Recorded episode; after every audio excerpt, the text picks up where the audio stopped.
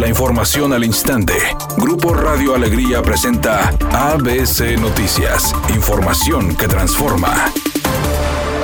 Jesús Elizondo, integrante de la Asociación Alianza 2030, presentó una denuncia ante la Procuraduría Federal de Protección al Ambiente por el caso de peces muertos que aparecieron en los ríos Gasilla y Santa Catarina. El activista ecológico señaló que el problema que prevalece en ambos ríos es que existen varias tomas de drenaje que desembocan en el río, por lo que consideraron importante realizar un mayor número de inspecciones para evitar situaciones que dañen a los animales de esa zona.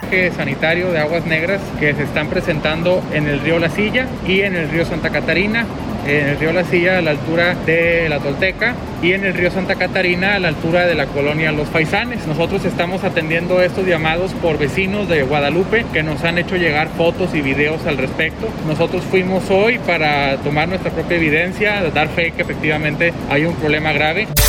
México y Estados Unidos no han sido vecinos perfectos, pero si trabajan juntos en los temas de la agenda bilateral, serán más fuertes y más seguros, manifestó el presidente norteamericano Joe Biden durante la reunión bilateral que sostuvo de manera virtual con su homólogo mexicano Andrés Manuel López Obrador, a quien ofreció tratar a México como iguales. Por su parte, López Obrador agradeció a Biden el que haya igualdad en nuestra relación y que haya respeto en la soberanía, y eso es lo que importa, dijo el mandatario mexicano. Agregó, tenemos que cooperar para el desarrollo con independencia, con autonomía, pero sobre todo con respeto.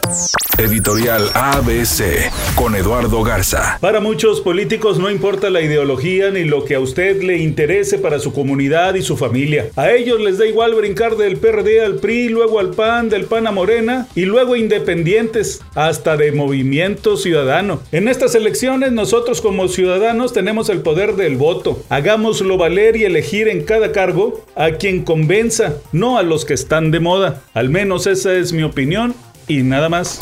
Los movimientos de cara a la próxima temporada de la NFL continúan dando de qué hablar. Ahora toca turno del coreback de 36 años Alex Smith, quien de acuerdo a diferentes reportes dejaría al Washington Football Team.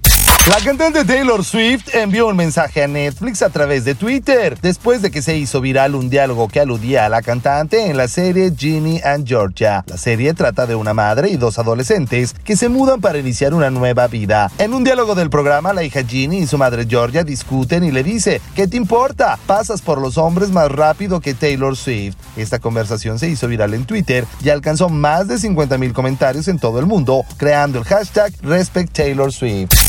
Tráfico pesado en la avenida Constitución desde la calle Padre Mier hasta la avenida Venustiano Carranza. Esto debido a un choque múltiple que se encuentra obstruyendo dos carriles de circulación. Tenga paciencia. Otro punto que se encuentra con un embotellamiento es en la avenida Juárez desde la calle Ocampo hasta la calle Ruperto Martínez. Los vehículos circulan a 18 kilómetros por hora. Choque por alcance en la avenida Lázaro Cárdenas a la altura de la colonia Paseo del Mirador está obstruyendo un carril de circulación. Recuerde siempre utilizar el cinturón de seguridad y respetar los señalamientos viales.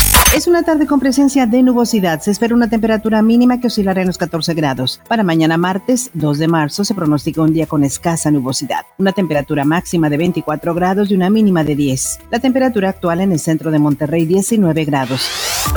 ABC Noticias. Información que transforma.